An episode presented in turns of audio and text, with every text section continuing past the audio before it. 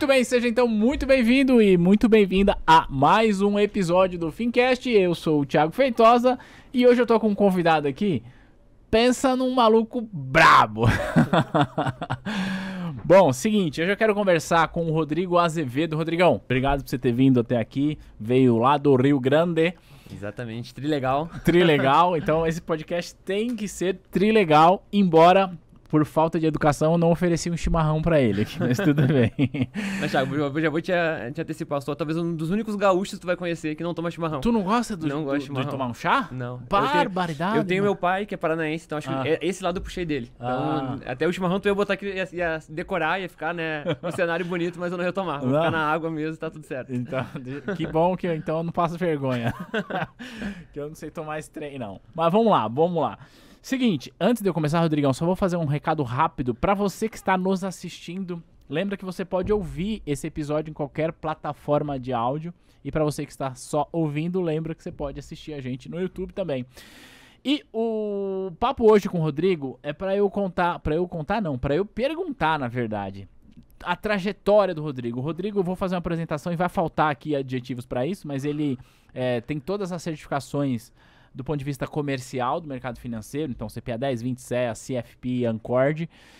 É, então, hoje ele atua como agente autônomo de investimentos na GT Capital, que é um escritório é, vinculado ao BTG, Exatamente. mas nem sempre foi assim, né, Rodrigão? Exatamente. E antes de eu te passar a palavra, eu vou te falar uma coisa. É, esse podcast ele tem o objetivo de falar sobre é, os bastidores de uma carreira de sucesso. Hoje você é reconhecido como agente autônomo de investimento de um escritório bastante relevante dentro do BTG, mas nem sempre foi assim. E por que, que eu gosto de falar de falar dos bastidores de uma carreira de sucesso? Porque é, vou te perguntar ainda, mas eu imagino que você tem alguns anos de mercado financeiro. Imagina, eu sei porque você me falou nos bastidores. É, e aí, eu sempre penso o seguinte, que quem está nos assistindo provavelmente está numa situação onde você estava há 15 anos atrás, onde eu estava há 15 anos atrás, ou 10 anos, ou seja, tá buscando e ouvir essas histórias de bastidores, de fracasso, de acerto, é, pode inspirar as pessoas. Então, para começar, eu queria que você falasse primeiro hoje sobre a sua atuação na GT, é, o que, que é a GT, aonde que ela está localizado, que tipo de perfil que vocês atendem, e aí depois eu vou pegar uma linha do tempo e colocar lá para trás, beleza? Maravilha, fechado. Mas antes de, de tudo, assim, eu queria te agradecer também, Thiago. Acho que eh, esse espaço que tu abre para essa troca de ideias, né, de pessoas que estão no mercado e que viveram, né, assim, É. no meu caso, 15 anos, como eu te comentei, de mercado financeiro. Acho que contar um pouco disso, com certeza ajuda quem ou já está no meio dessa É. caminhada, né, já tem às vezes os próprios 15 anos de, de, de mercado, mas está um pouco perdido, quem está começando agora. Então, toda oportunidade que eu tenho também de falar, eu acabo querendo aproveitar. E Legal. eu acho que o teu espaço é um espaço muito bom para isso. Então, parabéns pelo espaço e muito obrigado pelo convite. Legal, obrigado. Eh, e aí, olhando, então, assim, eh, olhando hoje, né, falando um pouco, então, da, da minha atuação de hoje, né, como agente autônomo, eu acho que eh, toda, toda a minha carreira ela acabou sendo construída para isso, né? Eu lá atrás eh, entrei no banco muito, assim, sem um sentido próprio, assim, sem, sem querer ser um bancário efetivamente. Eu venho de uma família de bancários, então, assim, eu tenho um pai que trabalhou 32 anos no Bradesco. Caramba. Ah, quando eu era pequeno, eu não imaginava trabalhar no banco, assim, eu não olhava para aquilo falando, não, eu quero ser, né, igual meu pai, quero ser um bancário. Mas quando eu cheguei lá nos 18 anos, até foi por um motivo até de, de frustração, né? Eu queria ir morar fora, eu queria jogar futebol nos Estados Unidos. E aí meu pai falou, não, isso aí tu não, tu não tá indo lá pra estudar, né? Tu tá indo lá pra jogar futebol, e o que é a verdade, que eu queria era jogar futebol. E que seria muito da hora. E que seria cara. muito da hora. A única pena é que você não ia estar aqui agora. Exatamente, né? Ter tido toda essa história que eu vou, vou comentar agora. Mas ali ah, eu entendi que realmente, assim, eu- eu- na verdade foi uma, uma, uma frustração que me levou a falar, então peraí, se eu não vou poder com o recurso do meu pai, eu vou eu atrás do meu recurso eh, logo cedo e vou depois atrás desse meu sonho que era morar fora. Então eu entrei no banco basicamente para juntar uma grana e para ir morar fora. Caramba. Esse era o meu plano inicial ao entrar lá no Bradesco em né, 15 anos atrás.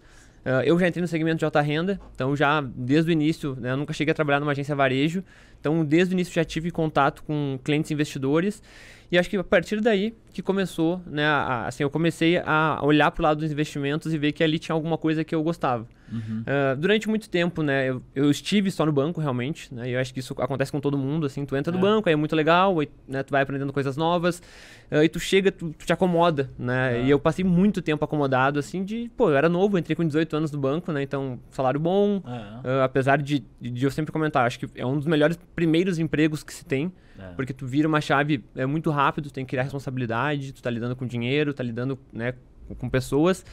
Uh, mas por muito tempo eu fiquei realmente acomodado e Uh, foi a partir das certificações que eu estava comentando contigo que eu comecei a realmente a olhar para o lado dos investimentos como sendo um caminho a ser seguido. Então, por isso que eu digo que hoje eu ser um agente autônomo de investimentos, um assessor de investimentos, na verdade, essa construção começa lá atrás ainda, dentro do banco, é. quando eu não conseguia viver ainda esse mundo do, do, do, mercado financeiro, porque no banco tu acaba fazendo né, um milhão de coisas, mas foi através das certificações, e aí tudo a ver contigo, né, é. com o teu canal, com o teu conteúdo, porque eu digo assim, as certificações elas me ajudaram a seguir todo, a trilhar todo esse caminho, né. Claro que também tu passa por um aprendizado muito grande, porque no começo tu acha que certificação é para instituição, né? Não, eu vou é. tirar um aqui, CPA 10, CPA 20, né? que estamos exigindo. É. Uh, e eu, assim, eu tirei CPA 10 quando era caixa, então não tinha nenhuma menor exigência para isso. E aí na época eu me empolguei, né? A, a minha gerente na época me reembolsou. Eu falei, pá, que legal, né? fui lá, fiz, ela me reembolsou a prova. E eu fui fazer CPA 20, fiz CPA 20, cheguei pra ela, olha só, CPA 20 também, não era nem obrigatório ainda. No e ela caixa não, ainda. No caixa ainda. E ela não me reembolsou. Eu fui fazer por desafio mesmo, né? É. E aí quando ela não me reembolsou, eu falei, e aí na época a prova, meu salário era uma é. era cara, né? É. Aí eu fiquei pensando assim, falei, pô, ela não me reembolsou. E ali eu comecei a entender que, não, peraí, se eu tô fazendo esses investimentos, na verdade, é no Rodrigo. Ah. Não é aqui na agência de canoas, lá que era na minha cidade, lá no Bradesco. Não é no Bradesco, é no Rodrigo. E aí é engraçado porque o CPA 20 que eu tirei no desafio de querer tirar, eh, eu passei praticamente dois anos sem usar ele, né? Ah. Porque aí, beleza, veio de caixa eu virei assistente, de assistente eu acabei virando gerente de relacionamento, mas até então o CPA 20 atende não tinha. Bem, né? É, atende bem, mas assim, não tinha nenhuma. Nada tinha acontecido por causa muito, disso. Né? Exatamente. Mas é a grande virada da minha carreira que eu costumo dizer assim que foi a oportunidade na Bradesco Corretora. Ela surgiu por quê? Porque eu tinha o CPA 20. Porque eles estavam buscando alguém de mercado. Uh, Porto Alegre ela, ela, é muito conhecida por ter várias corretoras que nasceram lá, né? Então a ah, própria é XP nasceu lá uh, e aí várias outras mais antigas. Então eles, o pessoal da Bradesco Corretora estava buscando alguém de mercado, né? Na própria XP, em algumas outras instituições. Acharam que estava meio caro e falou: não, vamos buscar em casa alguém para ocupar essa vaga. E aí, vou, vamos ver quem tem CPA 20 aqui. Eu tinha, eu tinha já demonstrado interesse nessa vaga e acabei só entrando na corretora por causa daquele CPA 20 que eu tirei três anos nem, atrás. Você nem lembrava mais. Que né? eu nem lembrava mais. É. Uh, e aí foi a, a, prova real realmente de que eu tinha que correr atrás dessas das certificações ou do conhecimento ou das experiências pensando no Rodrigo, né? E aí talvez seja uma primeira grande dica para quem é. já está nesse mercado ou está pensando em entrar, é isso, né? É pensar uh, que tudo que tu fizer a partir de agora, pensando na tua carreira, no, naquilo que tu quer seguir no mercado financeiro, pensa em ti, pensa em como isso vai agregar para ti, pensa em como tu vai evoluir, pensa onde tu vai utilizar isso, uh, porque foi o que para mim acabou uh, fazendo com que eu disse assim, a, a, minha história ela foi acontecendo conforme eu fui buscando conhecimento, me certificando e aí tendo as oportunidades aparecendo e eu estando preparado para para assumi-las. Ah. Né? Então aí só continuando essa, essa linha do tempo, ah. uh, vem a corretora e aí a corretora ela a gente tinha um escritório em Porto Alegre, o Bradesco tinha escritórios espalhados pelo Brasil todo, então tinha o de São Paulo, tinha o do Rio e a gente sempre teve uh, um senso de dono muito grande. Então nós éramos uma, uma equipe de quatro pessoas nós tínhamos um comercial que ficava rodando as agências e três operadores de bolsa. Então, nesse momento, meu cargo era operador de bolsa mesmo, recebendo ordem lá o dia todo, boletando. Esse, esse, era o nosso trabalho e, claro, criando relacionamento com Sim. os clientes, né? Uh, e aí eu brinco que, assim, nós não tínhamos aquela estrutura lá no estado de gerente da agência, gerente regional, diretor regional.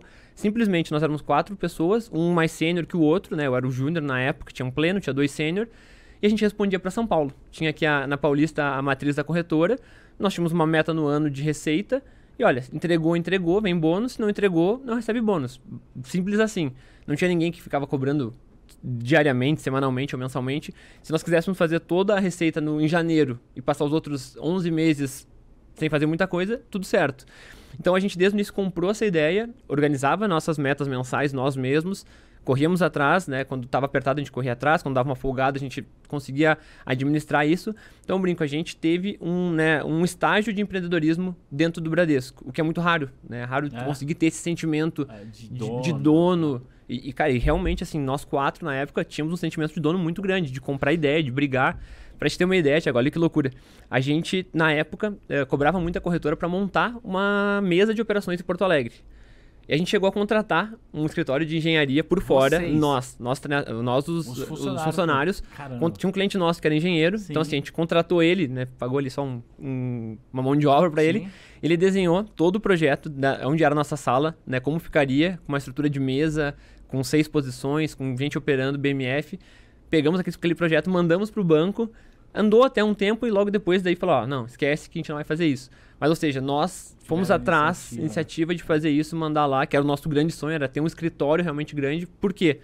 Porto Alegre, nós éramos, nós sempre brigávamos todo mês uh, com o melhor escritório. Então a gente brigava com Rio e Campinas, em São Paulo. Eram os três maiores escritórios que davam a maior receita, que faziam as maiores captações. A gente só não, só não conseguia brigar de tamanho, porque não tem como, né? Tamanho de é, São Paulo e é. Rio é, é muito maior. Mas receita, né, que eram as operações e captação, a gente sempre foi muito forte. Uh, e aí, como eu comentei contigo antes, assim, é, houve uma grande, um, um fato que para mim foi o mais marcante de todos, que foi a demissão de, um do, um, de uma das pessoas desse time, né, que era o nosso comercial, que para mim era o cara que ia pra rua, pegava aquela energia e trazia para nós. Então, assim, ele renovava a nossa energia ali dos operadores, que o nosso trabalho, cara, é, era burocrático, era ligar, é. bota a ordem, tira, fala com o cliente. Ele ia pra rua e trazia aquela energia.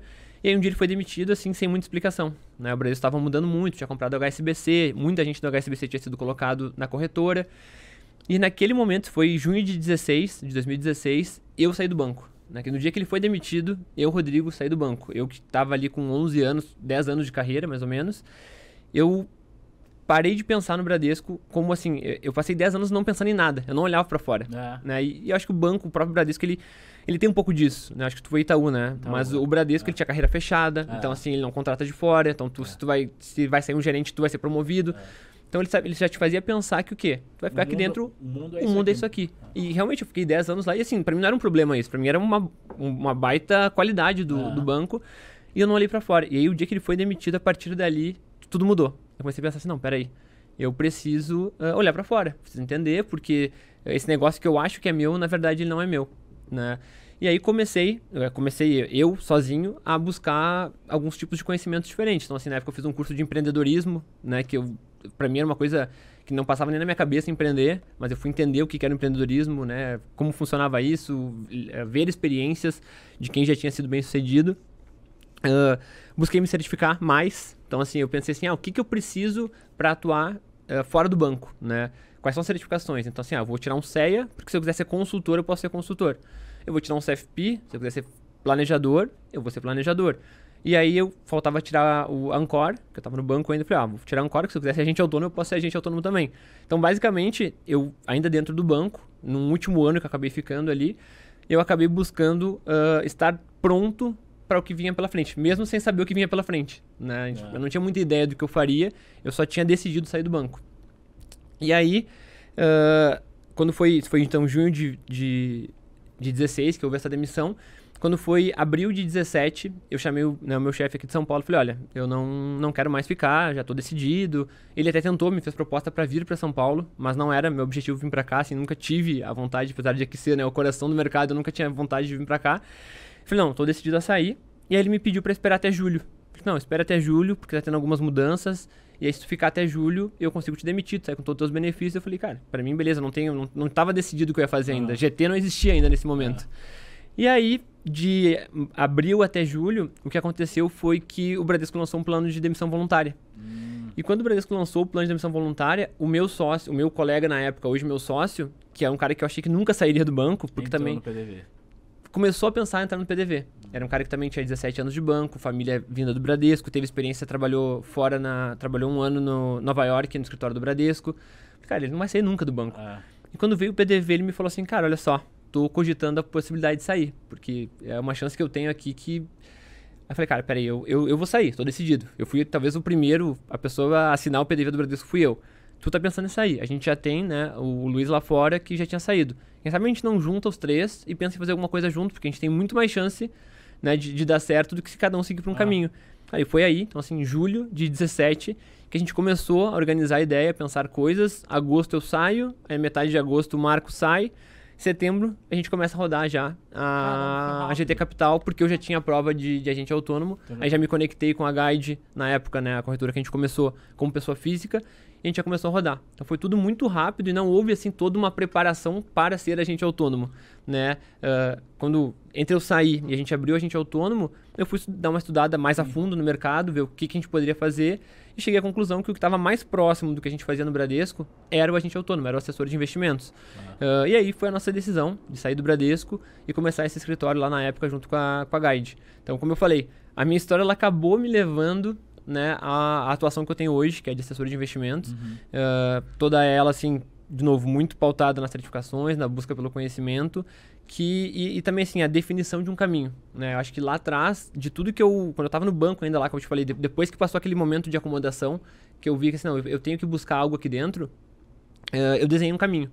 Falei, bom, o meu caminho é esse, eu quero tirar certificações, eu quero ter uma experiência na parte de investimentos, uh, eu quero passar no private do Bradesco ainda, e aí depois eu quero ter o meu negócio. Esse era o meu caminho, né? Do meu caminho eu só não cumpri o private, porque eu até tive a oportunidade na época, veio um convite, mas era para assistente, daí eu achei que era um passo atrás. Mas assim, de tudo que eu desenhei lá atrás, só, não, só faltou o private. Mas tudo bem. Não, Hoje eu vejo que também não foi tão é, porque eu já tinha contato com o cliente private na época da Bradesco Corretora. Hum. Uh, então, assim, desenhei esse caminho, consegui seguir ele, deu algumas coisas uh, não funcionaram da maneira que eu imaginava, mas tudo certo, né? Cheguei lá no objetivo final, que era empreender, que era ter meu negócio. E aí agora a gente está esse ano completando já cinco anos de GT Capital, uh, como agente autônomo. Fizemos ano passado a migração para o BTG, né, em novembro. Então, assim, também podemos falar um pouco mais sobre o porquê disso, né? Eu acho que o mercado mudou bastante. Então, de 17, que foi quando a gente começou para hoje, eu acho que a figura do assessor de investimentos evoluiu muito, uhum. né? E a gente acabou com essa mudança buscando acompanhar isso. Mas basicamente é isso, da, da onde começou até onde chegamos, numa linha rápida linha assim. Rápida. Tenho, é isso aí. Eu tenho muitas perguntas para te fazer em Boa. Vamos isso. lá. que legal, parabéns pela trajetória. Hoje a GT está situada em Porto Alegre. Isso, a nossa matriz é Porto Alegre. É. Nós temos duas filiais hoje. Uma em Londrina, no Paraná. Caramba, e uma em Caxias do Sul, lá no Rio Grande do Sul Vocês também. estão com quantos assessores lá hoje? 15 pessoas hoje no time. Que legal. É, é um time pequeno. Time comercial. É, time, é, entre time comercial e suporte. Ah. Todo time são 15 pessoas. Ah, que legal. É, é um escritório pequeno, assim, ah. em termos de... O que, eu sempre comentei também, assim, é, enfim, nós começamos então numa corretora é. de, digamos, segundo, segundo nível, no sentido de que hoje tem duas gigantes, ah, né? E sim, outras, todas as outras estão numa segunda prateleira. Então, uh, nós sempre tivemos um time pequeno, e um patrimônio sobre custódia grande para uhum. níveis dessas corretoras, né? Entendi. né? Esquecendo a, a, as grandes. É. Uh, então, sempre foi algo que chamou muita atenção no mercado, porque uhum. hoje um escritório, quando a gente estava na Guide antes aí, a gente tinha em torno de 820 milhões sobre custódia. Um escritório desses hoje, for pegar uma corretora como XP, BTG, é um escritório de no mínimo 40 pessoas. É. Né? Ontem conheci bastante gente, assim, com mais ou menos o mesmo patrimônio que é. nós. E é isso, é 40, 50, é. 60 pessoas. Enquanto nós lá contando estagiário, assistente, a gente tem 15 é pessoas. É uma enxuta, né? É bem enxuto, é bem enxuto. Então, isso chamou muita atenção, não só das corretoras, como dos escritórios, né? A gente é. teve muitas conversas com escritórios, porque para eles era muito fácil absorver a nossa, é. a nossa equipe, como são poucas pessoas. Mas é que o nosso o, o formato que a gente né, acaba querendo colocar é esse. É um, não é ter 400 pessoas, 800 pessoas, como a gente também viu ontem, né, alguns cases que foram apresentados lá. A gente acredita que a gente consegue uh, manter um bom atendimento, consegue ter uma relação muito próxima, que é, é um dos pontos fundamentais para nós do nosso negócio, né? A gente uhum. veio do Bradesco e trouxe os clientes de lá, basicamente é. no início. É. Hoje é aqueles mesmo com as indicações que eles deram e alguma outra captação que a gente fez ao longo do tempo. Mas a gente acredita que com esse time menor a gente consegue estar mais próximo e dar ainda assim um atendimento bastante personalizado. Que legal. Então cara. não é um time tão grande assim. É, eu queria, antes de falar mais sobre a tua trajetória, é, falar um pouco sobre como você está vendo o mercado agora. Vou te explicar o porquê que eu tô, quero fazer essa pergunta. Você mesmo citou que vocês começaram na Guide e vocês saíram, foram para o BTG. É, só que, além de vocês, outros escritórios também saíram da Guide, foram pro BTG, outros saíram da XP, foram pro BTG, outros saíram do BTG, foram pra Guide. Ou seja, tá acontecendo um movimento muito grande é, de, de mudança. Eu tava conversando, inclusive, com uma amiga em comum nossa é, antes de, de, gravar e ela era funcionária é, da Guide, agora tá no escritório, enfim. É, como é que você tá vendo esse dinamismo? a, a razão da minha pergunta é eu tenho a percepção, e aí se, se você achar que é diferente, por favor, me corrija, porque a minha percepção pode ser enviesada, é de que nós nunca vivemos um momento tão é, efervescente, se é que eu posso usar esse termo, para o mercado financeiro quanto agora. Tá muito fácil você mudar de instituição, você entrar em instituição, e não só como agente autônomo, nos bancos também. O que falta, na minha percepção, é gente qualificada. Como você está enxergando esse momento de mercado? É, acho que eu concordo bastante contigo, Thiago. Acho que é, é o, talvez o momento, pelo menos que eu vivi nesses 15 anos, com certeza, uh, onde a atenção está mais voltada para esse mercado.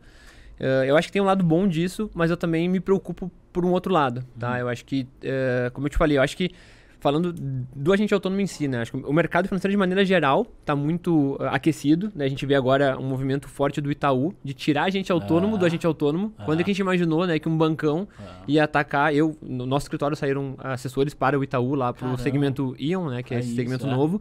E ontem, conversando com alguns escritórios do BTG, basicamente quase todos lá pelo menos perderam um assessor para o Itaú. Então. então, olha só, o Itaú indo lá atacar o agente autônomo hum. enquanto é, o histórico sempre demonstrou o é, contrário. É, né? Então isso mostra que o, o banco também está uh, mudando a percepção.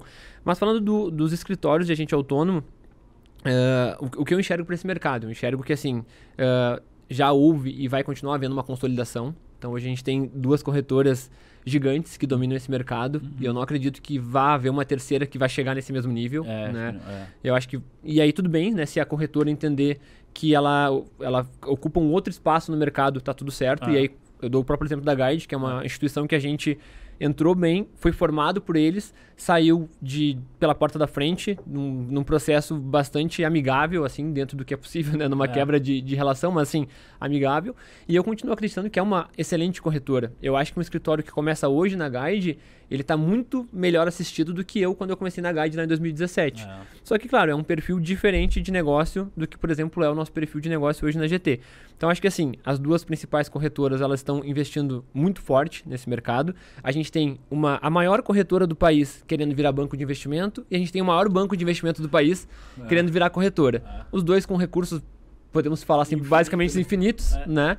Uh, investindo nisso. E isso que acontece, isso acaba impactando o mercado de maneira geral. Então, o profissional hoje, o escritório, a gente autônomo hoje, ele está muito valorizado. Uh, aí vem o ponto que eu te digo que até me dá um pouco de preocupação. Como tu disse, às vezes a gente não vê tanta qualidade, então a gente é. vê uma distorção de, de preço mesmo, assim, de, de salário, de luvas que o pessoal tem falado no mercado, que é desproporcional, né, ao a que realidade. a realidade e até o que é o, o assessor de investimentos, né? É. Então hoje tu vai falar com alguém do banco, o cara pode ser, assim, ainda assistente não certificado. A primeira pergunta que ele te faz é, tá aí, qual, qual a luva, né? É. Qual que é o fixo? É. Pô, enquanto eu, quando eu comecei de agente autônomo, nem existia fixo, era assim, é. era a receita, um percentual da tua receita e vambora. Uh, então, distorce também um pouco o que é a figura do assessor de investimentos. Quando tu já começa uma entrevista perguntando sobre valor, né? Assim, ah, quanto é que eu vou ganhar, quanto é que é a minha luva, pô, pra mim já, faz, já perde o sentido de tu tá indo assessorar um cliente. Então, ou seja, quando tu tiver uma escolha entre a, a, o teu bolso o bolso do cliente vai escolher o teu bolso. É. Então isso de certa forma para mim já é, me preocupa.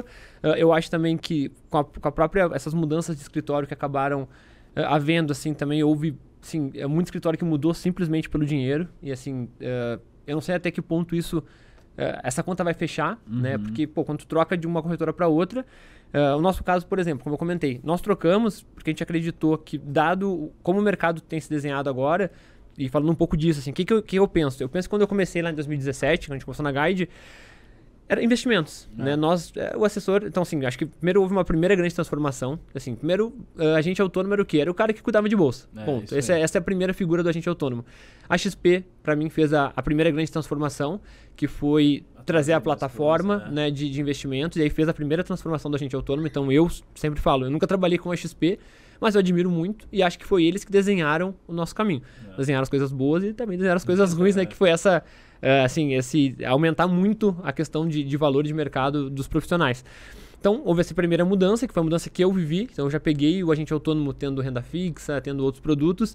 Mas agora eu vejo que o agente autônomo, ele, além disso, além de ter toda essa plataforma completa de investimentos, ele vai ter que sim atuar em alguns outros pontos. Ele vai ter que atender o cliente na, na, assim, na plenitude da vida financeira dele. Então, desde lá do cartão de crédito, desde do, da parte de se o cliente é um empresário e quer fazer um M&A da sua empresa, se o cliente pensa em abrir IPO do, da sua empresa, se o cliente pensa em ter um banco digital.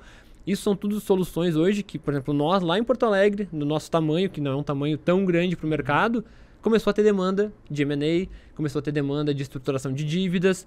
E se tu não fizer isso pro teu cliente dentro de casa, ele vai buscar alguém para fazer. É. E tem grandes chances de ele encontrar isso numa XP ou num BTG. E aí, por mais que ele goste de ti, por mais que ele confie no teu trabalho, consegue por mais que tu tenha 10 anos de relacionamento com ele, ele fala assim, cara, olha só, os caras me atenderam aqui no meu M&A e por relacionamento eu, né, no contrato vou manter as É. minhas operações com ele. Então, a, a chance de um agente autônomo perder clientes por não conseguir atender nessas diversas áreas que, que, que- que, assim, que são demandas que já estão acontecendo, eh, qual o risco de tu estar perdendo teu negócio, teu negócio está diminuindo de tamanho e lá na frente ter que entregar, ter que se né, juntar com alguém que não era nosso, nossa intenção. Então, a nossa decisão de mudança foi por entender que para aquilo que os nossos clientes estavam demandando e vão demandar a partir de agora, a gente precisava de uma estrutura que tivesse um banco de investimento por trás, que tivesse uma, uma possibilidade de conta banking também. Tá. E foi o que a gente achou, né? E conversando com o mercado, a gente acreditou que o BTG era quem conseguia suprir mais isso, e dado que também nós já tínhamos uma experiência com o banco, todos, praticamente É. todos que passaram, que estão na GT hoje passaram por banco. Então a gente acabou decidindo pelo banco que quer virar corretora e não pela corretora que É. quer virar banco. Eh, mas eu acho que assim, então, eh, o olhar dessas duas grandes instituições para o mercado eh, estão valorizando os profissionais, estão valorizando os escritórios, mas eu não sei como isso vai ser daqui a dois anos, por exemplo, assim, porque normalmente os contratos que foram assinados, tanto de quem foi do, da XP para o BTG ou de outra corretora para o BTG, como de quem ficou na XP, né? Porque aí quando É. o BTG começou a sediar, a XP foi lá e segurou eles, eh, colocaram uma grana grande no bolso, Ah. Uh, muitos fizeram os investimentos certos, mas talvez nem todos estejam fazendo os investimentos que devem. Então, assim, investimento muito forte em pessoas. Então, quando eu te falo que pô, tu vai falar com um cara e o cara pede um cheque gigante, eu não pago. Ah. Mas talvez alguém pague. É, Aliás, é. talvez não, alguém paga, Alguém porque paga, se, se a pessoa tá pedindo é porque estão pagando. Então, assim, a minha dúvida é se isso lá na frente vai fechar a conta. Ou se simplesmente esses escritórios estão querendo crescer a troco de botar dinheiro para fora, para lá na frente eventualmente fazer um IPO, ou falar que foi o primeiro escritório a fazer IPO, ou querer virar corretora. É. Então, assim, desse lado eu tenho um pouco de medo de como isso vai ficar, como é que esse mercado vai ser visto daqui a dois anos, por exemplo, dado que eu imagino que vai ter problema, sim, tanto na parte de profissionais, que estão pegando cheques grandes e não vão entregar, quanto de escritórios, que também pegaram cheques grandes com as corretoras e talvez também não entreguem aquilo que foi proposto. Então, a gente, eh, talvez a gente não esteja vendo isso porque esse movimento é recente. A É. gente está falando de, da EQI ter trocado há dois anos, né? A, EQI É. a, a One foi a primeira, depois a EQI foi a grande que chocou o mercado, assim. É. É, ontem, inclusive, né, tive a oportunidade de ouvir lá o Juliano da IKEA falando, e é muito bom sempre ouvir ele, que é um cara que enfrentou, digamos assim, essa, esse Meio mercado. esse, é, Foi o cara que abriu, foi o cara que falou, olha só, dá pra fazer, dá pra te ser gigante e, e trocar de lado. É, mas eu, de novo, eu tenho um pouco de medo, mas eu concordo contigo. É um momento é, que tá, assim, que quem tá preparado, que quem é, é bom mesmo, vai conseguir surfi- surfar muito bem essa onda. Vai conseguir um, um bom, uma, uma boa negociação, vai conseguir uma boa colocação e vai ter estrutura para se provar bom como ele é. Só que, claro, quem não é, quem tá olhando só pro dinheiro, quem tá olhando só pra a proposta financeira, esse cara ali na frente vai, vai ser deixado é, de o- lado. O mercado vai acabar colocando. O mercado a bota pra fora, a gente sabe que é assim que É funciona. assim que funciona. Pô, legal. É, quando você tava falando, obviamente que eu tava é, prestando atenção em tudo que você tava falando e me veio algumas coisas à mente. Primeiro, aqui na T2, o nosso papel é qualificar a galera para certificação e falar de mercado para valer. Até falo bastante pra galera sair da superfície e tal. Mas não fica só em mim, tá? Tem outras escolas que fazem um bom trabalho também de preparação para certificação. Eu conheço os meninos por trás da escola, são excelentes profissionais. Mas para além disso, cara, olha que, que loucura. A Empíricos lançou um curso de MBA agora. E a Empíricos tá junto com o BTG. É do BTG agora. O Primo Rico lançou um curso de MBA também. E o Primo Rico está com. XP. O que na prática a gente conclui o seguinte: que as instituições financeiras que estão demandando por gente qualificada, cara, resolveram, claro, lançar esses cursos gera receita para as respectivas operações, a gente não vai contestar. Uhum. Mas para além disso, é, eu vejo que é uma visão de, cara, eu não estou encontrando gente qualificada. Então eu vou qualificar essa galera. Vamos formar. É mais ou menos isso que está acontecendo. E por que, que eu digo isso? Porque aqui na T2, a gente tem parceria com o Itaú, por exemplo, e o Itaú nos procurou para falar o seguinte: Thiago, quem são os seus alunos de CFP? Eu quero falar com eles. Ponto. E aí a gente firmou um- um- uma parceria aqui chamada Programa Entrevista Garantida é, com o Itaú. Então, todos os alunos que estudam CFP com a gente, se quiserem, tem uma entrevista garantida com o Itaú. Que legal. Obviamente que uns vão querer, outros não, uns vão avançar, outros não, mas o que, que tudo isso sinaliza pra gente? Que as instituições estão desesperadas para encontrar gente qualificada. E de fato, não tem. Por outro lado, eu vejo e posso falar aqui que a gente tem muito jovem que está em início de carreira agora. É o Rodrigo de 15 anos atrás, é o Thiago de 15 anos atrás, e tá tudo bem, né? Cada um tem o seu, seu sua rotina, o seu, seu mapa de descoberta ali ao longo da carreira e que tá muito sedento por essa informação e tá estudando. Às vezes o cara chega, opa, peraí, tem a CPA 10, mas tem a CPA 20, mas cara, mas tem a CEA. E se eu fizer a CEA direto, eu já posso fazer isso? Falo, não, poder você pode. Eu não pode. sei se você deveria, mas poder você pode. Por quê? A pessoa tá sedenta para isso. Só que é, o que eu queria dizer é que a qualificação, ela vem sim com a certificação, isso é inegável, mas para além da certificação, a pessoa está disposta a estudar o mercado para valer, porque a certificação fica na teoria, né? Então precisa de um pouco de prática. E, na minha percepção, também precisa se provar ao longo do tempo. Quando você fala assim, cara, eu saí do Itaú, do Bradesco, montei lá a GT Capital com os meus sócios e a gente foi crescendo, crescendo, crescendo, crescendo e depois saímos de uma corretora e fomos para outra. Tudo isso demorou anos para acontecer. Para você hoje chegar aqui na minha frente e falar: não, a GT está crescendo, ela saiu de uma corretora onde ela era o maior escritório da corretora. É, mas demorou anos para acontecer. E aí fica uma lição. Apesar de ter uma demanda muito grande por bons profissionais, apesar de ter tantas oportunidades como nunca teve, é, você ter a paciência para ir se provando ao longo do tempo é, eu acho que faz sentido. Eu respondi esses dias uma pergunta no Instagram de uma pessoa que perguntou assim: Ah, se eu tirar a certificação CEA, eu vou ganhar a mesma coisa que uma pessoa que tem a CPA 10? Eu falei, vai. vai. Com certeza. Porque não é assim, cara. É, você precisa se provar. E aí a gente consegue ir lá pra, pra tua história. Você disse que é, buscou a CPA 20 e durante muito tempo você acabou que não usou. Só que chegou uma hora que você foi pra corretora. E aí a hora, a hora, onde você ia de fato começar a usar. Quando você foi para a corretora, você tinha a CPA 20, não tinha CEA nem CFP? Não, só CPA 20. Tá. Eu queria que você me contasse. Como é que foi, Rodrigo, é, você olhar para aquela teoria da certificação que você tinha estudado há três anos e sentar numa mesa de operação, assim? Exatamente. Agora tu respondeu, tu respondeu toda a tua, toda, toda a introdução. Eu fui o cara que ah. tirei a certificação e me acomodei. Assim, é, me acomodei claro, por mim também, mas porque é. a gente sabe como funciona o dia a dia do, banco. Então, assim, eu não consegui colocar em prática. Eu era na agência onde eu trabalhava, que era uma agência do Prime, segmento de alta renda, eu era um pouco referência na parte de investimentos. Então, ah, alguma gerente às vezes que não queria falar de investimentos me chamava, não. eu era o cara que acabava tirando algumas dúvidas. Fazia o básico, assim, da informação, era ali aquele qual matinal que tinha, tinha lá a Economia em Dia, que era no site do Bradesco. Eu fazia esse básico, mas, é. assim, na prática mesmo, eu não exercia. Eu não corria atrás, eu não, eu não, eu não continuei aquele caminho lado da certificação de estar tá buscando conhecimento, mais conhecimento, me informando, botando, aplicando aquilo que eu vi na certificação.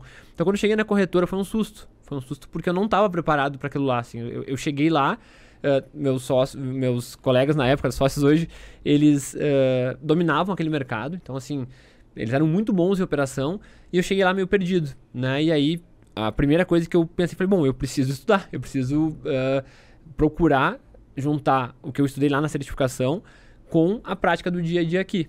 E foi o que me ajudou, aí sim, uh, a, a, estar preparado, digamos assim, para aquele trabalho que eu precisava fazer. Porque só a certificação que eu tinha tirado lá atrás e eu tinha deixado de lado não me preparou para isso.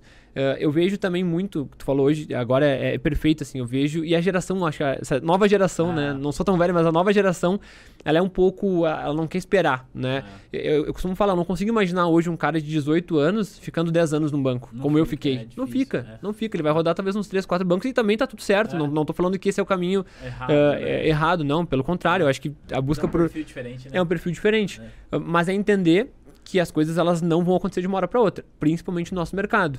Né? Eu, eu, bato bastante papo com a gente tem é, estagiários lá no escritório, a gente tem assessores que são mais júniores assim de idade. E eu costumo falar para eles, eles, é, eles têm essa ânsia, né? A gente tem um estagiário que entrou faz um mês, o cara tirou a Ancor e, e tá no pique. Então, assim, como é que eu vou fazer com que esse cara, ele não, uh, daqui a um pouco, ache que tá perdendo tempo, ah, sendo que ele tem 18 anos. Exato. Beleza, tem Ancor, maravilha, tá pronto efetivamente para atuar como assessor por ter a certificação mas ele tem todo um caminho que ele não percorreu ainda, de questão de relacionamento com o cliente, que eu acho que para o nosso mercado é o principal, né? É. Se tu não souber se relacionar com o cliente, se tu não souber como tratar um cliente, como atender um cliente de alta renda, que é o, é o nosso público, tu não vai virar, não vai ser... Tu pode ter Ancor, tu pode ser o cara que tem a melhor capacidade técnica de análise de Mas assim, se tu não souber se relacionar com pessoas, como é que atende um cliente, né, não vai, não, tu não vai conseguir virar. Então, uh, tem que, essa paciência ela tem que existir e eu vejo que, como eu te falei, a minha grande virada de chave da minha carreira foi a Bradesco Corretora. Porque ali eu comecei a viver o mercado no dia a dia mesmo. Então, ou seja, eu tinha que assistir um call matinal de manhã que tinha do, do Bradesco. Depois disso, eu tinha que buscar né, informações lendo ali os principais e-mails que vinham de notícia. Depois, eu tinha que estar falando com os principais clientes. Então, assim, comecei a criar relacionamento com o cliente que eu vejo que eu demorei muito tempo para desenvolver essa capacidade de me relacionar. Eu sempre fui muito quieto muito fechado. Uh, e eu passei a me desenvolver mais estando na corretora, né? Aí tu tem que visitar a agência. Uh, eu lembro que no começo eu morria de medo, medo assim, de vergonha de ir numa agência, ninguém me conhecia, chegar lá. E com o passar do tempo eu fui me desenvolvendo. Depois eu vim ter uma oportunidade na Universidade Corporativa do Bradesco. Então, assim, pô, lá, bom, tu dá aula, tu sabe como é que é. Lá eu realmente me abri assim, a falar, consegui falar em público, a perder esse, essa vergonha. Mas, ou seja, foi toda uma construção. Então, eu entrei na corretora zerado, assim, não tinha, assim, eu não estava pronto para aquilo, assim, efetivamente. Eu me, pre eh, me preparei, tinha a certificação, mas pronto, efetivamente, eu não estava. Eu fui me desenvolvendo muito com a ajuda né, dos meus colegas hoje sócios, me ajudaram muito, que eram caras mais sêniores. Também pude, sim, uma coisa que foi legal que lá, né, quando eu entrei na corretora, estava começando a ter renda fixa, antes era só bolsa. E eu falei, bom, os caras aqui são fera em renda variável. A chance que eu tenho é eu pegar a renda fixa para mim e me desenvolver nisso, já que eles não são tão bons assim. Uhum. E foi também um ponto de virada para mim. Eu ah. peguei na ah. época uh, crédito privado, que estava começando a ter, debenture, CRA, CRI, uhum. Tesouro Direto também, que estava entrando na plataforma. Falei, bom, é isso aqui que eu vou cuidar. E aí eu me desenvolvi como sendo o cara da renda fixa da sala de ações ah, lá de ah, Porto Alegre. Legal. Foi onde eu consegui, não me igualar, mas assim, chegar no mesmo nível de conversa uhum. lá dos meus colegas que já eram caras mais sêniores. Uh, e aí, enfim, ajudei muito no resultado da, da corretora também. Mas, de novo, isso não foi de um dia para o outro. Isso foram lá durante. Eu fiquei quatro anos na corretora. Né? Então, foi durante esse período é, um crescimento com, com o passar do tempo. Né? E aí, claro, nesse meio tempo também fui tirando as certificações, mas aí depois desse momento eu nunca mais deixei de buscar o, o outro lado, o conhecimento, me desenvolver. Então, uh, hoje eu busco, e a gente inclusive participa de, participa de um mesmo grupo de networking, é, é. comecei a buscar coisas diferentes que, é. que, assim, que fossem agregando para pro Rodrigo, né? Então, assim, ah, eu vou buscar uh, grupo de networking, eu vou buscar eventos diferentes, eu vou estudar marketing digital, né? Que tu tá falando é. que tu já estudou lá atrás, é uma coisa que eu gosto muito, me interesso demais, só não estudo mais por falta realmente de, de Sim, tempo. É. Mas, assim, não, teoricamente não teria nada a ver com aquilo que eu teria que saber pro meu negócio, pro, pra, pro meu dia a dia. Mas é, é assunto que tem com o cliente, é, um, é, um, é, uma maneira nova de se relacionar com o teu cliente também. Então, assim, eu acho que uh, tem que respeitar, as coisas acontecem, assim, tem um tempo para acontecer. Não adianta a gente querer pular etapas, porque isso normalmente dá errado, é. né? Uh, e saber que uh, a certificação é muito importante, mas tem um outro lado que é a experiência, que é a prática, que é o conhecimento. E aí que é onde eu acho que o trabalho de vocês é mais importante ainda, porque eu vejo assim, eu acompanho alguns, né? Então tem alguns amigos, né, uhum. né, que atuam no mesmo uh, segmento que tu. E, e, o teu trabalho, especificamente, eu conheci o teu trabalho mais até porque você tinha uma parceria com a Guide, é, né? É. Então eu já, tinha, já, já te conhecia, assim, de, de é. ver, mas aí, pô, tem parceria com a Guide. É. Alguns, acho que quase todos os assessores da GT fizeram o teu curso, ah, né, para entrar. Uh, mas assim, o que, que eu vejo que vocês fazem, assim, né? Uh, além de ter a certificação, é, vocês se preocupam com o outro lado, ah. né? Como essa pessoa vai entrar no mercado, tu acabou de falar que tu tem uma parceria com o Itaú para uma primeira conversa. Então, pô, às vezes o cara vai ter a primeira conversa, mas ele não está nem preparado para essa primeira conversa. Então, ele vai se preparar para a primeira conversa, ele já teve um ganho. Porque ele saiu da zona de conforto dele para falar lá com o maior banco privado do país. Pô, beleza. Não quis, não quero o Itaú agora, certo. Mas ele já entendeu como é que funciona a dinâmica de um banco. E se lá na frente ele quiser ir de novo, tu já preparou isso para ele. E talvez aí ele não aceitou isso. Ele vai continuar se desenvolvendo contigo, com o teu conteúdo que tu gera no podcast, com o conteúdo que tu gera no, nas tuas redes sociais. É. Uh, para lá na frente ele tá pronto para isso. Então acho que mais do que só a certificação, uh, o trabalho que vocês fazem paralelo a esse, ele é o mais importante. Que é trazer o dia a dia, trazer a prática, é trazer um profissional que está atuando ah, no mercado para que a pessoa possa ouvir. Cara, isso é. para mim é o, é o, grande diferencial. Eu brinco, se eu lá atrás tivesse a oportunidade, cara, de ouvir é. tanta gente hoje que fala sobre é. isso, cara, é, eu, eu tinha economizado uns dois anos aí de GT porque quando eu comecei, ninguém falava disso. É ninguém mesmo. falava de agente autônomo, ninguém falava de como funciona o escritório. Eu fui lá num acerto e erro, é. né? E hoje a gente tem... Por isso que eu gosto de... Sempre que eu tenho oportunidade de falar, eu gosto de falar. Porque, é. cara, se uma pessoa que está nos vendo, é. cara, virar a chave E aí, olha que legal, ontem lá no, no evento do BTG, dois, duas pessoas vieram falar comigo, né? Eu não sou tão conhecido quanto tu, mas assim, É. dois caras vieram falar comigo assim, cara, olha só, eu te acompanhei nas redes sociais, um deles trabalhava no Bradesco, eh, era do segmento top tier, ele falou, cara, a gente trocou uma ideia uma vez lá na, na rede social e tal, tô aqui agora no BTG, um escritório lá de BH, o cara tá com uma carteira de 130 milhões. Caramba, que Em, legal. cara, em coisa de um ano, o cara fez uma carteira de 130 milhões. Isso é muito difícil. É. O cara que saiu do banco, É. ir pra lá, ir pra um escritório. Cara, então, ou seja, ele veio falar comigo. Eu realmente não conheci ele pessoalmente ainda. Foi uma troca legal. Ele me trouxe uma dor dele ali, que era a questão de que ele tava com muita coisa em previdência, ele queria uma estratégia para buscar outros, eh, outros ativos. Eu já vou conectar ele com um assessor nosso lá que é muito bom em diversificação de carteira. Então, ou seja, olha que legal, né? Impactar alguém É. lá. Então, assim, é o que eu digo. Quando poder falar e alguém ver essa história e tirar um pouquinho do que a gente fala hoje aqui e aplicar isso na vida dele, cara, a gente já tá com um dia ganho, né? É verdade, eu, eu acredito bastante nisso. Eu é, não é não é tão frequente, mas digamos com uma certa, como o pessoal brinca na internet, é raro, mas acontece Acontece com frequência. Às vezes acontece assim, tipo, tô andando aqui na Paulista, alguém me para, vem falar comigo e tal, e aí Legal. eu percebo que a pessoa tá evoluindo. Cara, isso pra mim, é, de fato, não tem preço, né? Você, você citou uma coisa importante, né? É, o trabalho que a gente faz aqui é de qualificar para a certificação, mas existem outros, outras frentes. Então, por exemplo, aqui na T2 a gente tem um projeto chamado Clube da T2, que a gente tem aula ao vivo toda semana com conhecimento prático. Então a gente traz, cara, um monte de gente, traz gestor de fundo, pra galera se aprofundar. Mas não é só isso. Você tá citando, tem o Lucas Silva que faz um belo trabalho, o Fábio Lousada, e tá a galera que tá fazendo a coisa acontecer. E são pessoas, assim como eu, como você, que tem vivência de mercado. Isso é Perfeito. interessante porque, assim, quando eu estudei lá atrás, quando você estudou, enfim, é, tinha muito menos opção Ah, para você é, consumir de conteúdo. E é claro que eu não tenho nenhum problema em, em citar os meninos aqui, porque, assim, a gente conversa nos bastidores e tudo mais, mas eu sempre penso o seguinte: tem gente que vai se conectar com a T2 e vai falar, pô, gostei desse cara, vou continuar consumindo aqui, vou comprar os cursos dele. Beleza, vamos junto. E tem gente que vai se conectar comigo e fala, hum, porque não gostei muito dele não, prefiro mais o outro lá. Tá tudo, tudo bem, certo. É assim que funciona. Mas se você estiver disposto e disposta a estudar e praticar, você vai avançar na carreira, seja comigo, ou com outro professor, seja na GT, no BTG, na XP, na Guide. O ponto é, a grande mensagem dessa, dessa conversa aqui nesse momento é, é você precisa ser protagonista da tua carreira e não pensar que, ah, eu tirei a certificação, tô com a vida resolvida, né? Perfeito. você precisa ir muito além disso. Agora, voltando lá pra tua história, Rodrigão, você falou que teu pai era do Bradesco. Isso aí. Quanto tempo? 32 anos de Bradesco. Conta aqui pra mim, cara, que eu fiquei curioso. Como é que foi pra ele receber a notícia de que você ia sair do Bradesco pra ser autônomo? Cara, olha que loucura isso. Isso- essa é uma história boa, assim. É, o meu pai, ele, assim, ele nunca me disse isso oficialmente, mas eu imagino que ele não gostaria que eu trabalhasse no banco, né?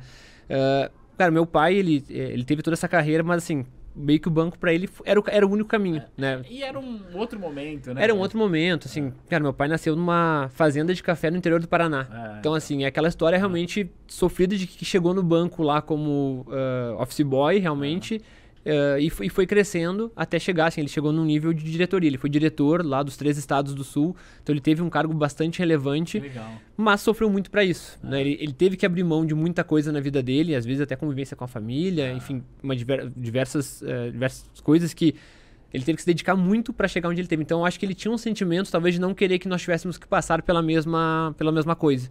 Então ele nunca me falou assim, ah, não, eh, vai trabalhar no banco, né? Eh, tanto é que eu insisti muito, aí quando eu tive essa questão, né? a Eu queria ir pros Estados Unidos, ele falou, não, tu não vai. Aí eu falei, tu quer saber? Então eu vou trabalhar no banco. Foi meio que uma. Pra se, É, pra se uma- pra confrontar, sabe? Falei, não, então eu vou trabalhar no banco. E ele me deu uma cozinhada um tempo, assim, acho que ele não queria muito. E acho que daí quando surgiu a, a questão do Prime, acho que até ele achou que poderia ser um pouco mais tranquilo. Ele falou, não, então tá, eu tenho aqui, vou te indicar. Na época, o Bradesco era muito forte na questão da indicação, né?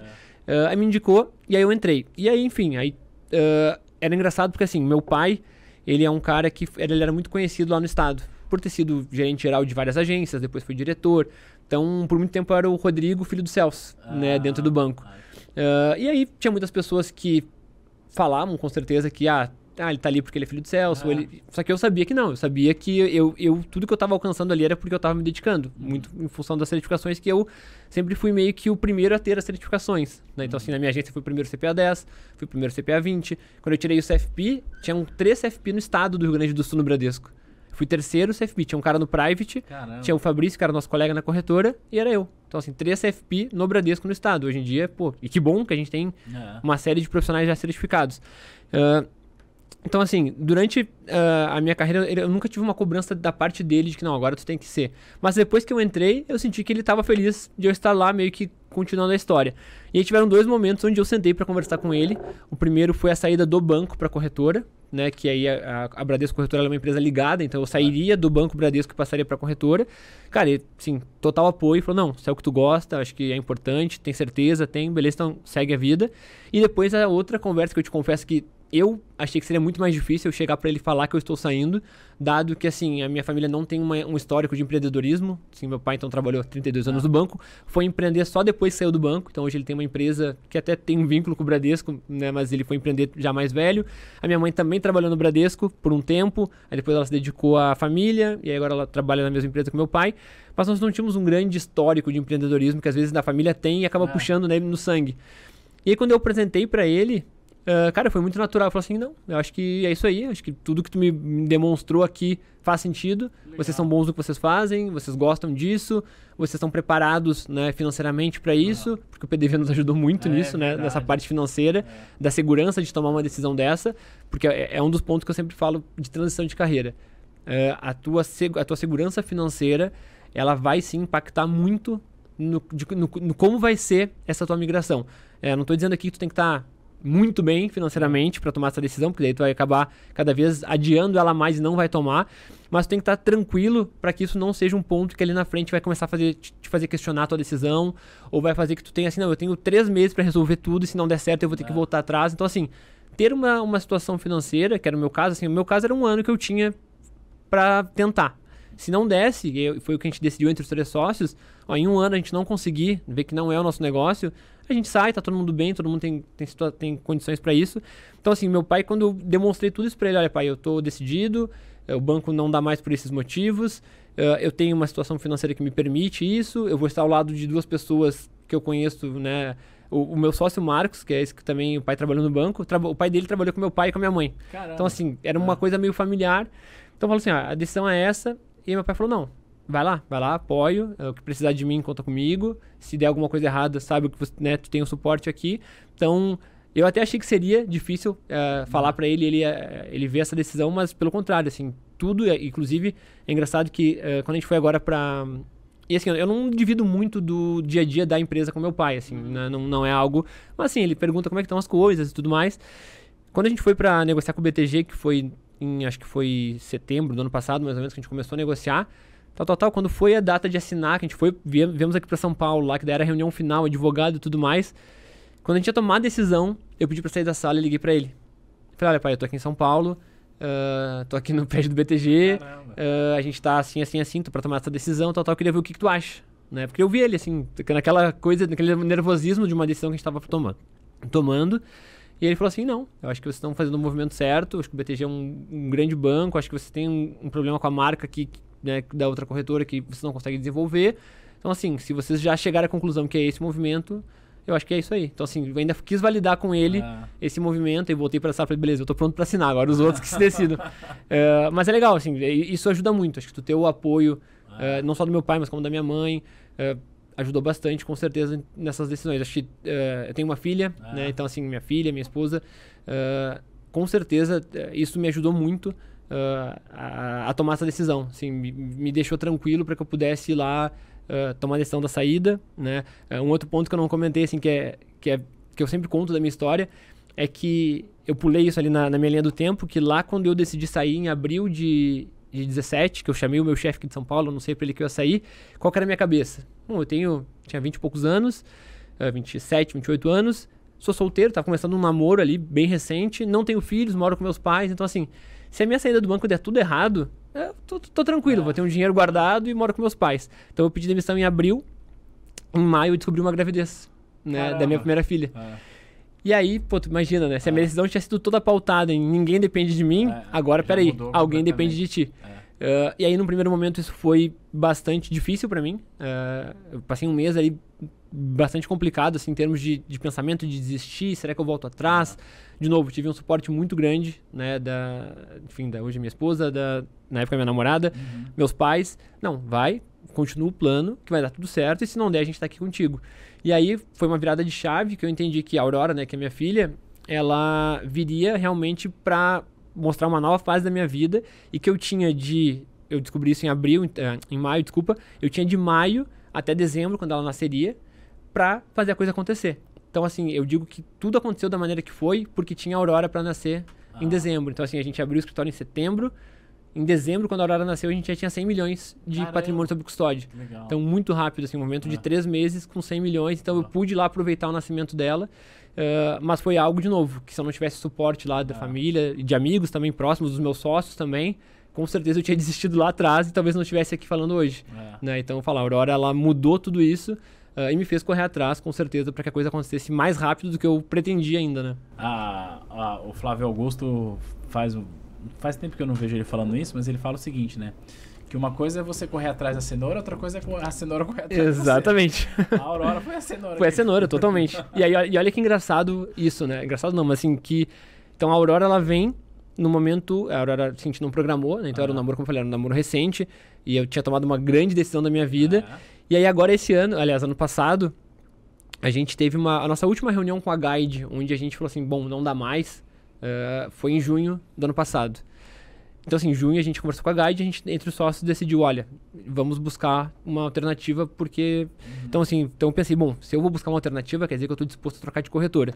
Se eu estou disposto a trocar de corretora, eu estou disposto a, talvez, aí abrir mão de seis meses da minha vida para uma migração, ah, é porque... que é um momento muito né, difícil. A gente não sabia como é que ia ser a relação com a Guide, a gente não sabia como ia ser a relação com os clientes, com o parceiro novo.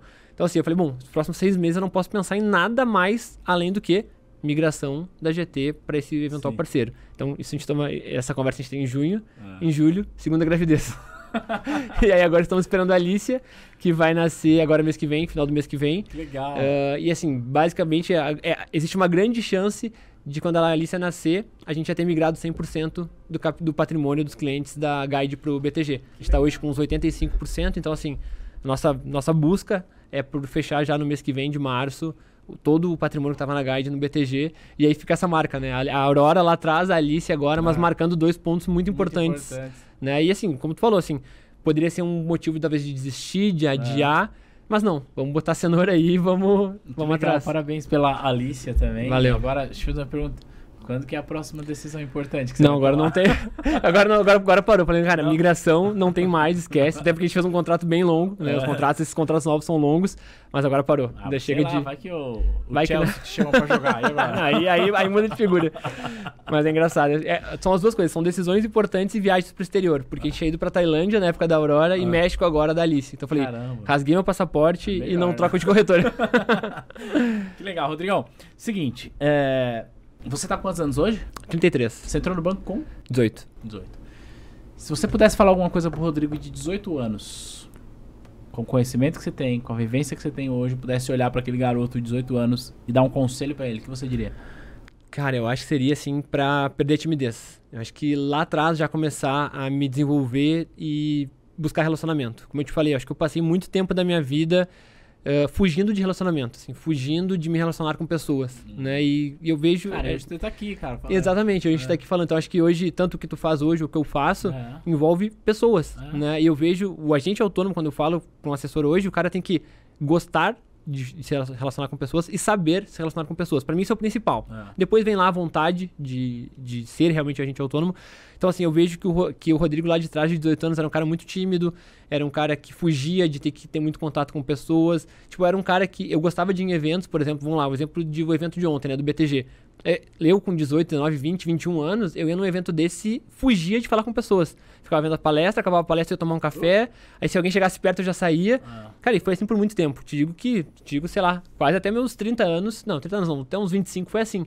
É, e aí hoje eu vejo o quanto é importante se relacionar com pessoas, né? Então, uh, talvez se eu tivesse acordado para isso lá atrás, muita coisa teria sido diferente. Uhum. Uh, não que tenha sido ruim, mas assim, acho que a principal dica de, de, uma coisa que eu não que eu passei muito tempo sem desenvolver foi isso. Uh, me relacionar com pessoas. Então, assim, investe em networking, investe em conhecer pessoas, vai em evento, fala com quem tu puder, fala com pessoas. Eu tenho um, um grande amigo que também foi meio que um mentor para mim, que não é do nosso mercado, mas que é o, que é o Edu. É do, ele é do, do Mastermind, o Edu Schuller. Né? Ah, tá, sim. Que ele fala assim, conversa com pessoa diferente, que faz coisa diferente, de idade diferente, de país diferente, de cidade diferente, de mercado diferente. Porque são essas conversas que vão te fazer crescer, que vão te agregar coisas. E eu acho que eu demorei muito para acordar para isso. Eu acho que hoje eu já atingi um nível bom, né? Uhum. Inclusive, estamos aqui. É. Uh, a gente não se conhecia pessoalmente, é, mas mantivemos ali uma, é. uma, umas conversas WhatsApp, no, no, Instagram. Então, acho que é isso. Investir em relacionamento, com certeza, agrega muito para todo mundo. Que legal. Me fala uma coisa. 15 anos de mercado financeiro. Qual foi o seu maior erro, assim? Uma parada que aconteceu que você falou, cara, isso aqui eu vacilei. Cara, eu acho que tem relação com pessoas, assim. Acho que confiança com pessoas, uh, depositar muita confiança ou muita expectativa em pessoas e que ali na frente acabaram por, por me decepcionar. Então, acho que hoje eu já lido muito melhor com isso, mas foi. Assim, eu, eu digo que eu nunca, eu nunca me preparei para ser um gestor de pessoas. Certo, né? Eu é. sou lá um ex-bancário que depois virou, eh, virou operador de bolsa que depois virou agente autônomo e hoje na estrutura do nosso escritório eu sou o gestor do escritório. Uhum. Né? Então eu até já saí um pouco da figura do assessor, eu tenho uma carteira bem reduzida de clientes, eu estou mais gerindo. E gerir escritório significa gerir pessoas. Então acho que meus principais erros foram nessa parte, assim, de depositar muita expectativa, muita confiança em algumas pessoas que depois acabaram né, me decepcionando. Isso para mim foi bastante duro, mas foi aprendizado também. Então acho que talvez tenha sido nesse sentido o meu maior erro. Cara, você falou, é, o que você falaria pro Rodrigo de 18 anos e você quando citou também o seu maior erro, você simplesmente resumiu a pessoas, né? A uhum. relacionamento, a saber ler as pessoas, né? Quando você confia demais numa pessoa, talvez porque você se equivocou na leitura. E ontem eu tava conversando com. tô tentando lembrar quem foi que falou isso. Bom, enfim, não vem ao caso o nome da pessoa, mas ela tava é, comentando ali um pouco da sua operação. Ela tem uma empresa também, eu já lembrei quem foi, mas eu não vou falar. Ela tem uma empresa e ela estava se queixando de um, de um comportamento de um colaborador. Aí uma pessoa falou assim para ela, assim, no grupo: Cara, a, a, responsabilidade é toda sua. Perfeito. Não, mas, não, a responsabilidade é sua, porque foi você que contratou, você que geriu, então para de ficar achando que. E aí eu achei bem, bem. Foi forte, assim, mas. É duro, é duro, é? porque eu cheguei a essa mesma conclusão. É. E quando tu chega a essa conclusão é duro. É. É. Fala assim, não, espera aí, para de falar que. Não, é, é tu, tu errou. É. Né? Então volta lá atrás e vê quem errou, foi tu. E assim, por mais duro que seja, é a realidade. Realidade. E um acerto, uma coisa que você fala, meu, isso aqui foi da hora, a melhor coisa que eu fiz, assim. Sim, acho que. Fora a Aurora, fora é. esse. Cara, mas eu acho que essas, é, essas decisões de sair da minha zona de conforto, né? Acho que eu. A minha vida, ela se resume em muito, assim, muita acomodação. Eu, eu tenho uma tendência grande a me acomodar em situações, uhum. né? Uh, vou te dar o exemplo da própria nossa situação na Guide, né? Cara, a gente Uh, a gente estava na Guide, a gente era o maior escritório, a gente tinha a maior receita, a gente era o que mais captava, a gente era referência, a gente tinha uma negociação muito boa, a gente tinha um acesso muito bom. Então, assim, a gente estava acomodado, né? Uh, talvez para os sócios majoritários ali, cara, era um negócio que a gente podia manter assim por mais 10, 15 anos e tá tudo certo, e lá na frente a gente pensaria o que a gente fosse fazer. Mas a gente falou, não, mas peraí, cara, a gente tem capacidade, a gente consegue mais, né? A gente tem condições de crescer mais, de, de atingir mais pessoas, de conseguir botar mais assessores para dentro e mudar a vida dessas pessoas, de atender melhor uh, clientes. Então, uh, eu acho que as principais decisões que eu tive e que eu vejo como grandes acertos da minha jornada foi essa, uh, principalmente a saída do banco e ida para Guide, para empreender, e de novo agora, nessa segunda mudança, que são decisões que elas não são nada fáceis, né? Assim, cara, eu te digo que tomar a decisão de, de romper uma relação, como eu falei, a gente, tem uma, a gente tinha uma relação muito boa com a Guide, uhum. com as pessoas da Guide. Uhum. Então, assim, uh, foi muito difícil. Uh, mas era, pensando no negócio como um todo, era muito importante que a gente fizesse esse movimento. Então, eu acho que tanto lá atrás, quando a gente saiu do banco e escolheu a Guide como parceiro, porque mais uma vez a gente tinha XP na época para escolher, a gente não é. escolheu, a gente escolheu a Guide. Isso foi um acerto muito grande ter começado numa corretora como a Guide, né? E, e, e isso nos ajudou no nosso crescimento. E acho que agora também uh, já posso afirmar isso, dado que a gente está três meses lá dentro, uh, já conseguiu migrar grande parte da base de clientes. Uh, essa mudança também uh, foi um grande acerto, porque olha para a GT daqui para frente. Né? A gente passa a olhar como vai ser o nosso negócio daqui a um, dois, três, quatro, cinco, dez anos, né? e isso é muito importante. Né? Tu, tá, tu não acomodar o teu negócio também, que talvez é o que a gente tinha feito um pouco agora nesse final ali de relacionamento com a Guide. Então, mais uma vez, a questão da zona de conforto, né? É, quando você estava falando sobre isso, eu pensei numa coisa que, que, é, que é importante a gente falar, né? Quando a gente precisa tomar decisões do ponto de vista profissional e do, principalmente quando é uma decisão que envolve gestão, né, que é a sua lá dentro da GT ou até uma decisão contratual com um parceiro, a gente tende a colocar as relações pessoais na hora de tomar uma decisão.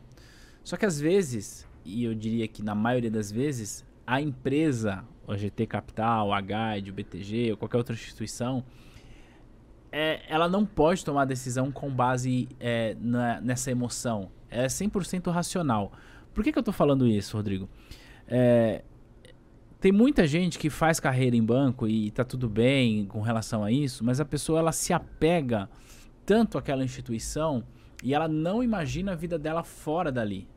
Só que se a empresa precisar demitir você por uma questão é, racional, não importa que você tem 10, 15, 20 anos, não importa. Não importa. Porque a decisão da empresa é uma decisão puramente racional, né? Você falou das decisões racionais que você precisa tomar na GT para sair da guide, etc e tal. E você possui até hoje bons relacionamentos com as pessoas que, que estavam na guide e permanecem, com as pessoas que estavam na guide e que saíram. Então, é, é, por que eu tô falando isso? Porque é uma decisão de fato muito difícil.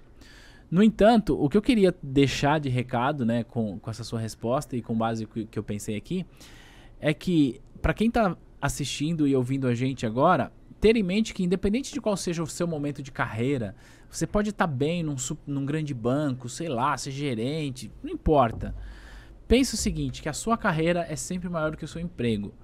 Ok, você pode se preparar para crescer ainda mais nessa instituição, mas é, esse apego emocional não pode deixar você preso e perder oportunidades que estão fora, né?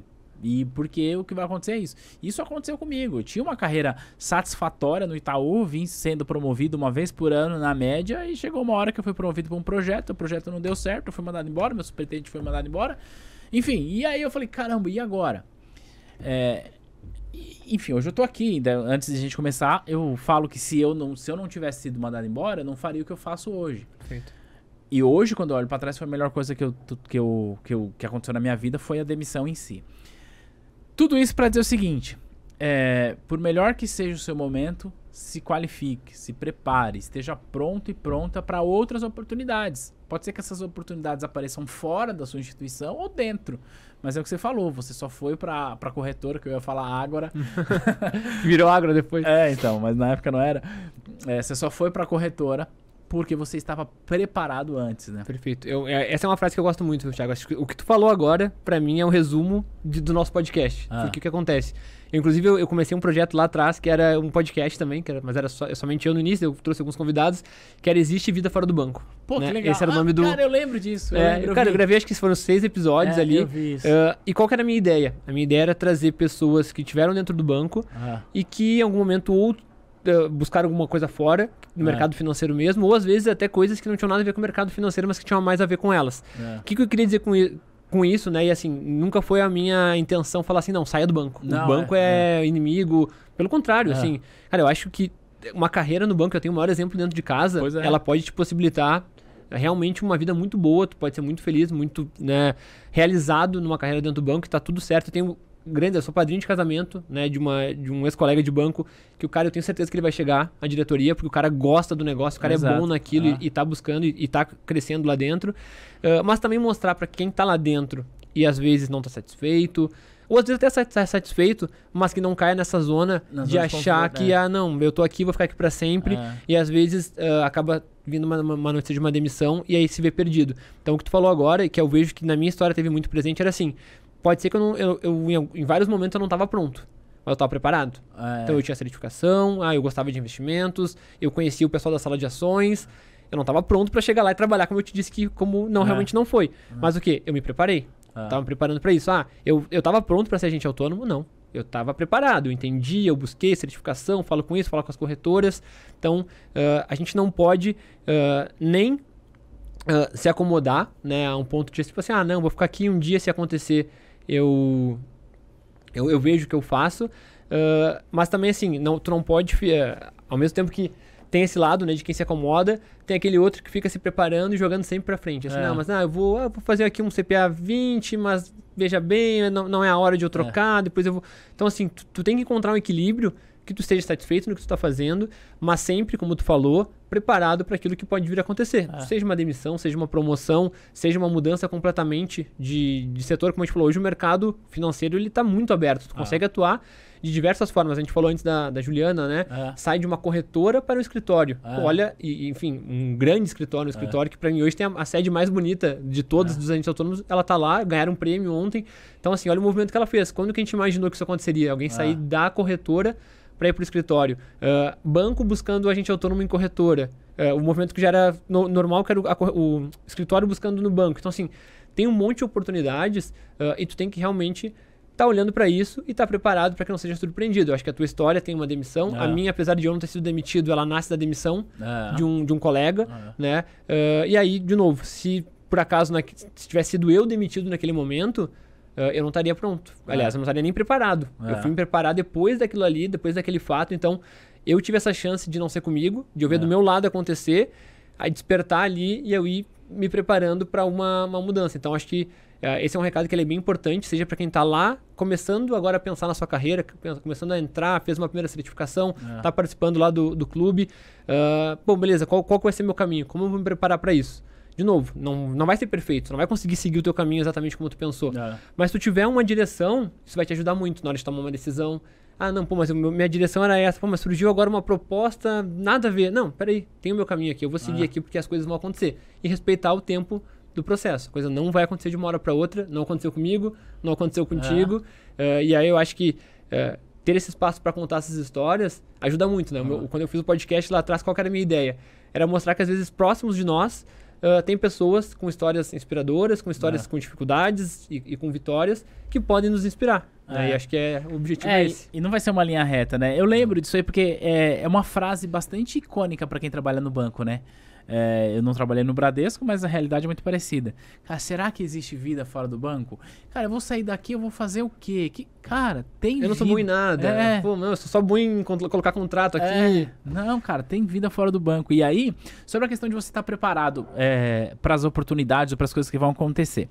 É, porque eu tô reforçando isso porque eu vejo muito comodismo em funcionário de banco. Muito, muito. E veja, eu entendo por que, que as pessoas se acomodam. Eu me acomodei também, também. você também se acomodou, então assim, não é uma crítica.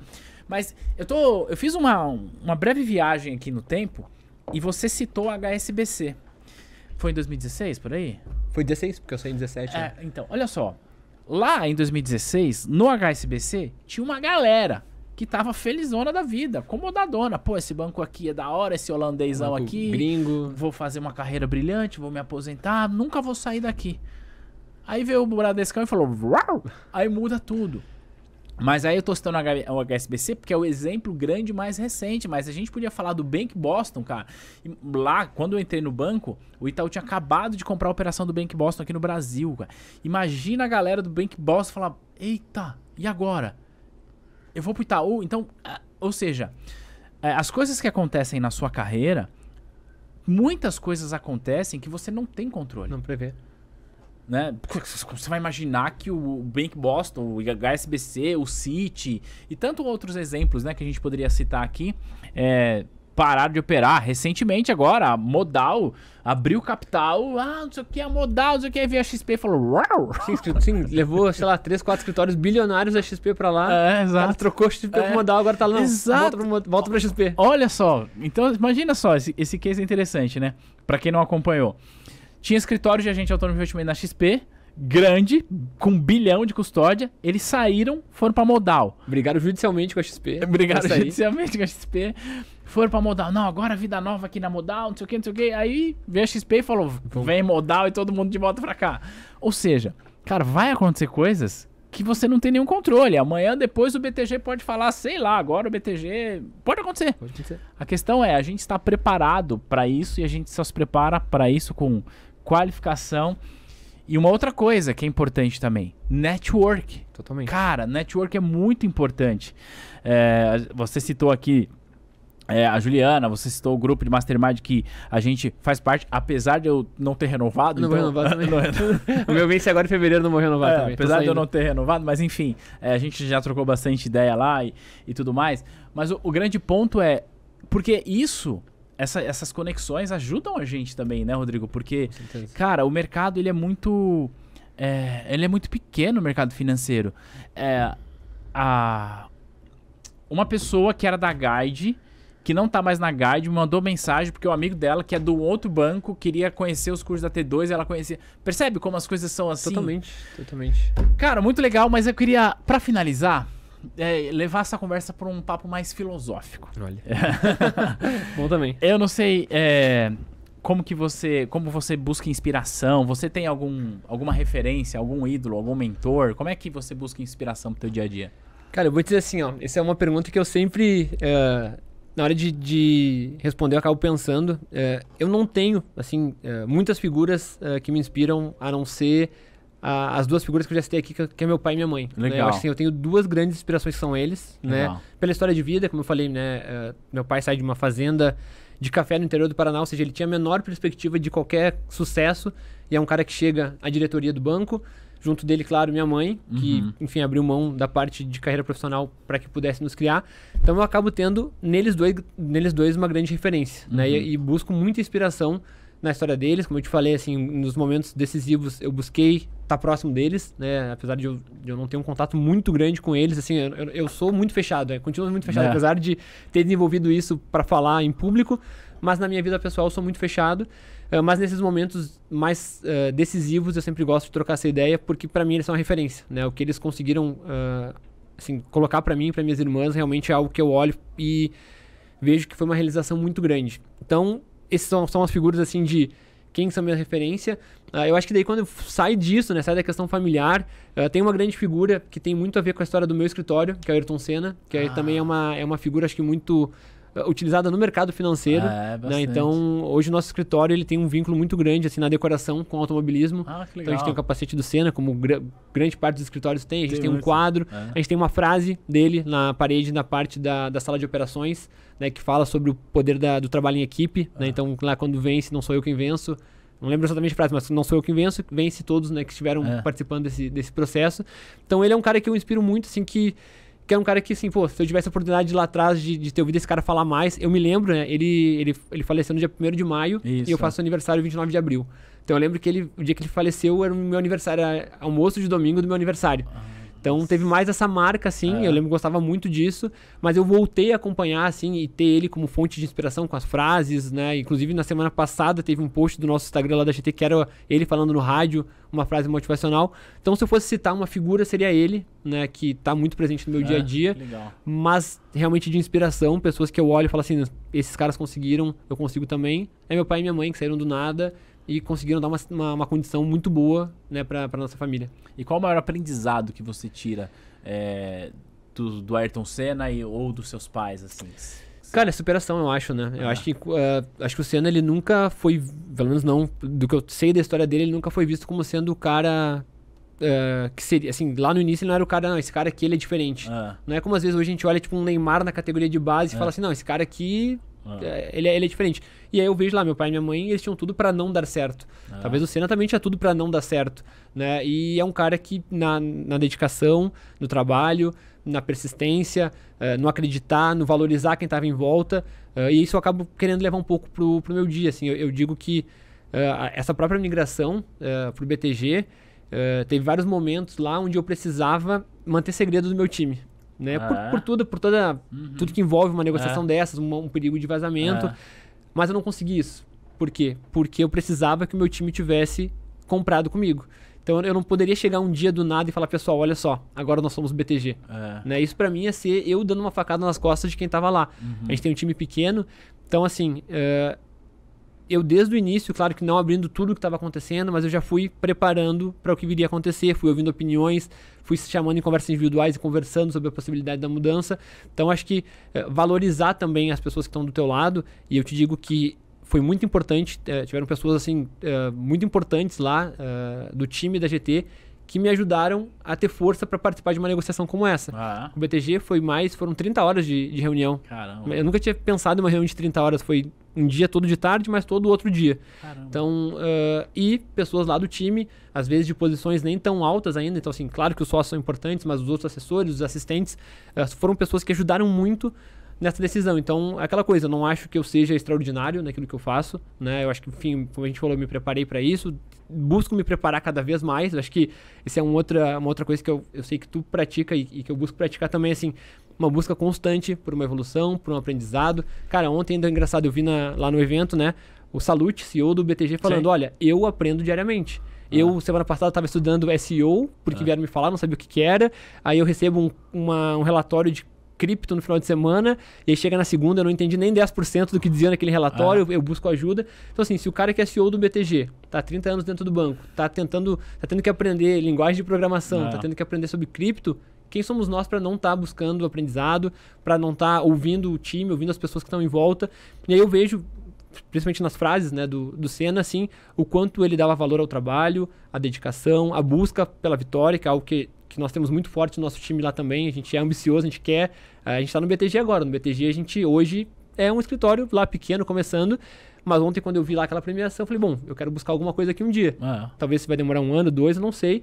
Mas um dia eu vou estar subindo nesse palco para receber alguma premiação, seja por atendimento, seja por tamanho. Uh, e eu acho que isso ter essa consciência, né? Buscar resultados positivos, saber que tu tem um time que vai te ajudar a chegar lá, uh, saber que é muito trabalho. Acho que esses são os aprendizados que eu tiro tanto do que eu vejo hoje de frases inspiradoras do Ayrton Senna, como eu vejo na história do meu pai e da minha mãe, que foram vencedores, né? Tendo que trabalhar muito, se dedicar muito, abrir mão de muita coisa. Pô, que legal, muito bom, muito bom. Inspiração e no final da história tudo se resume a pessoas, né? Exatamente. Pô, Rodrigão, cara, muito obrigado. Qual que é o seu Instagram? Fala aí pra galera que tá aqui vendo. Bora lá. Então, quem acompanhou aí, quiser trocar uma ideia, assim, eu vou. Até é um compromisso que eu vou fazer no, no, teu, pod, no teu podcast aqui, no, no teu canal. Porque eu, no, no, final do ano passado, lá em setembro, quando a gente começou as negociações, eu deixei de lado minhas redes sociais totalmente. É. Sabe o quanto é ruim isso, é. né? Uh, então, assim, é meu, meu compromisso é março eu voltar a produzir um pouco de conteúdo, assim, como eu já fazia no ano passado. Então, meu Instagram é @rodrigoazevedo_gt, né, de GT Capital, então Rodrigo Azevedo GT. E lá eu busco uh, trazer um pouco do dia a dia do assessor de investimentos, falar sobre um pouco sobre o mercado, sobre um pouco do que a gente falou aqui, né, do que está acontecendo no mercado financeiro, o movimento das corretoras. Eu gosto muito de abrir caixinha de perguntas ah. e vou respondendo durante a semana. Basicamente é isso que eu faço, né, é responder perguntas e trazer um pouco da minha experiência, do meu conhecimento. É, claro que não é a verdade absoluta, Sim, é. mas quando a gente senta com um cara como o Thiago, que é um cara que, na minha opinião, está ali na frente do mercado, acho que tu citou para mim os três principais ah. do mercado. Uh, então, assim, quando eu vejo que o que eu penso está alinhado com o que tu pensa, com o que o Fábio pensa, ah. cara, eu falo, bom, beleza, então meu pensamento tá, tá ah. correto. Uh, então, acompanhem lá e quem quiser, quem ficar com alguma dúvida do que a gente falou agora, é canal aberto, assim, busco sempre responder o mais rápido possível a todo mundo. Legal, e show. mais uma pergunta? Existe vida fora do banco? Existe muita vida fora do banco. Rodrigão, Valeu, obrigado, obrigado, cara. E para você que está vendo esse episódio, eu vou, não sei nem para que câmera eu olho ali, vou olhar para prestar minha, não, então. É, a gente vai se ver no próximo material e claro, deixa aqui o seu joinha, deixa aqui um comentário e a gente se vê no próximo material. Tchau, tchau.